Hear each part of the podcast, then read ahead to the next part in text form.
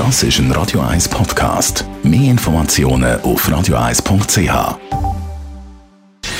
Gesundheit und Wissenschaft auf Radio 1. Unterstützt vom Kopfwehzentrum Irlande Zürich. www.kopfwww.ch der Frühling zeigt sich immer wieder und das heißt auch der Frü Sommer kommt schon bald und mit dem Sommer kommt dann auch die Badesaison und das heißt der eine oder andere schaut mal wieder ein bisschen auf die Linie.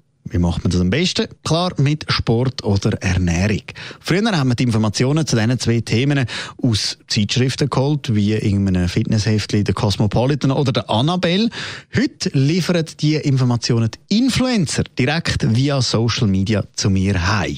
Wie jetzt aber eine Studie von der University of Glasgow herausgefunden hat, kann man der Mehrheit von diesen Blogs nicht glauben, weil meistens tun sie einfach ihre eigene Meinung als Tatsache präsentieren.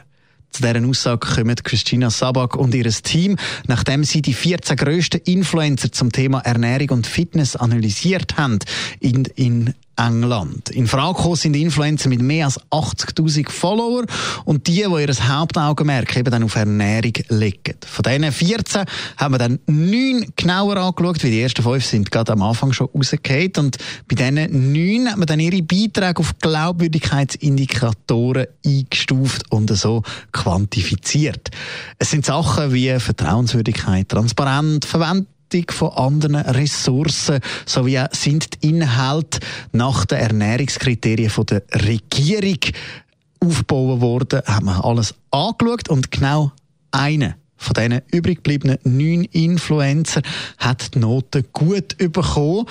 Der, muss man aber sagen, ist hauptberuflich auch Ernährungsberater bei der British Association for Nutrition. Die Studienleiterin empfiehlt darum, dass eben wegen der Beliebtheit und dem grossen Einfluss der sozialen Medien all die Influencer, die sich zu diesen Themen äußern, angehalten werden, ihre Behauptungen mit anerkannten wissenschaftlichen und medizinischen Begründungen unterlegen können. Und sonst einfach nicht alles glauben, was man im Internet sieht.